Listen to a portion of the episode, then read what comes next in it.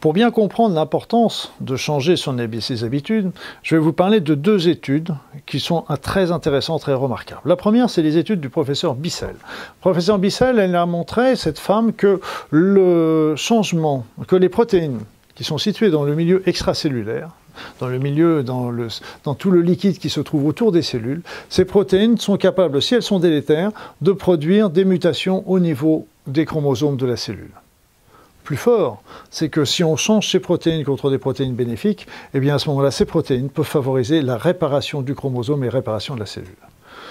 Donc ça, c'est très intéressant parce que ce liquide extracellulaire, d'où vient-il? Eh bien ce liquide extracellulaire va changer, va se modifier en fonction de votre mode de vie. Selon ce que vous allez manger, selon votre stress, selon les polluants que vous allez avaler, selon tous ces facteurs-là, eh bien tout ça, ça va entraîner des modifications au niveau du milieu extracellulaire qui, si elles sont favorables, va permettre la réparation des cellules, si, si elles sont défavorables, va favoriser les mutations et leur dégradation. Donc ça, c'est le travaux du professeur Bissell. La première la deuxième chose, c'est euh, les facteurs épigénétiques. Et là, l'épigénétique, il y a une étude qui est extraordinairement intéressante, c'est l'étude Géminal. Géminal, c'est qu'on a pris 30 personnes, 30 hommes, qui ont été atteints d'un cancer de la prostate et qui avaient refusé de faire un traitement conventionnel pour des raisons qui n'étaient pas indiquées dans l'étude.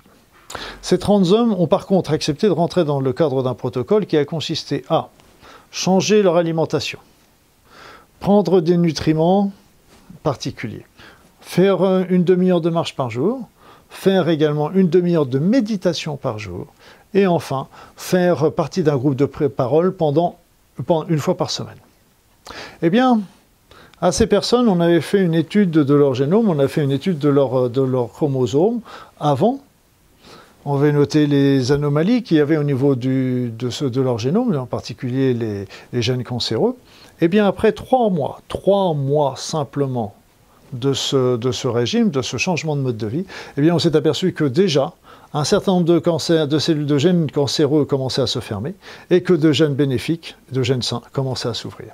Donc ça veut dire aussi que rien n'est jamais écrit, que, vous, vous pouvez changer les choses simplement en changeant votre mode de vie, votre mode de pensée. Et ça, le cancer oblige à changer, oblige à faire ce travail. Et c'est un patient de le faire, c'est à personne malade de le faire. Et personne ne pourra le faire pour elle.